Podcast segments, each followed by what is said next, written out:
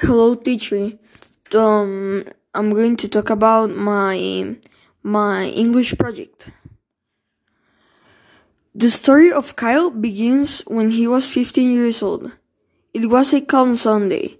Everything was quiet, but something was odd. He felt something was wrong. He was normally calm, but this was weird. After walking for a while, he heard someone behind him and th- that person said, Give me all your money. Kyle was scared and turned around. Kyle gave him all his money. Um, he was mad and made a promise to himself. I will never let someone get robbed again. He spent five years of his life training very hard. Training to see uh, suspicious people or pickpockets. When he was 20 years old, he finally finished his training. He normally didn't use it for much until one day. This day he was walking with his mom, and someone approached him and said, Give me all your money. He said no, and put his mom behind his arms.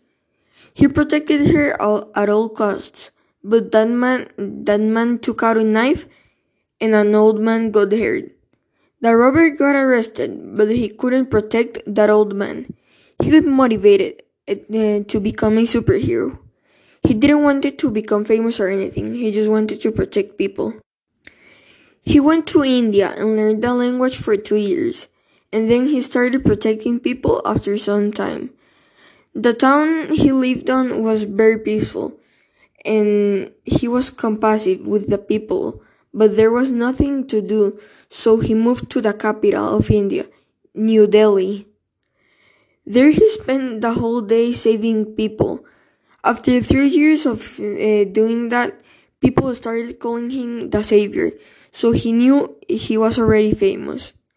He moved to Brazil, and he already knew some Portuguese and some Spanish, but he needed to learn more of each, so he went to classes for another two years but after one year of saving people, he moved to the favelas.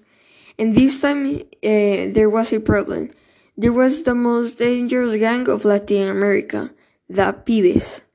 They were known for being very dangerous and having a lot of money. His goal, that, his goal was that he defeated them. After another year of studying, studying the techniques, he was putting to uh, he was putting them to jail, one for one. The operation was secret, and only the government knew it. After so, after another five years uh, of fighting, he finally captured the boss and put him to jail. At the end, he moved to a peaceful country called Costa Rica. He had a wife and two kids.